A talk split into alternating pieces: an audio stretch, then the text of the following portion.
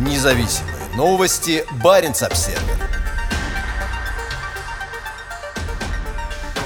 Мурманский транспортный узел получил статус стратегически важного – Строительство новых портовых мощностей на западном берегу Кольского залива официально приобрело для России статус стратегической важности. Сделать эту задачу приоритетной поручил на совещании с правительством диктатор Владимир Путин. Как сообщают региональные СМИ, он заявил, что для скорейшей реализации проекта Мурманского транспортного узла нужно сделать все необходимое. Секретарь Совета Безопасности Николай Патрушев рассказал Путину, что из-за вступления Финляндии и Швеции в НАТО Балтийское море превращается во внутреннее море Альянса, что делает перевалку грузов через Мурманск одним из основных транспортных маршрутов страны. Мурманск – единственный незамерзающий порт в европейской части России с прямым выходом в Северную Атлантику. По утверждениям Патрушева, значение Мурманска сейчас будет таким же, как и в годы Великой Отечественной войны. О строительстве Мурманского транспортного узла говорят уже десятки лет, а почти 10 лет назад к будущему терминалу в Лавне на берегу Кольского залива началось строительство новой железной ветки протяженностью 46 километров. Однако в 2020 году, после расторжения договоров между компанией «Стройгаз Консалтинг» и Федеральным министерством транспорта, все работы по созданию инфраструктуры были остановлены. Сейчас привлечены новые подрядчики, но строительство мощностей для перевалки угля откладывается на неопределенный определенный срок, так как Европа больше не хочет покупать российский уголь. Однако отказ от планов строительства угольного терминала не означает конец Мурманского транспортного узла как такового. Теперь речь идет о перевалке других грузов, в частности удобрений и металлов, а также строительстве контейнерного терминала с целью отправлять через новое портовое сооружение на экспорт более 18 миллионов тонн грузов.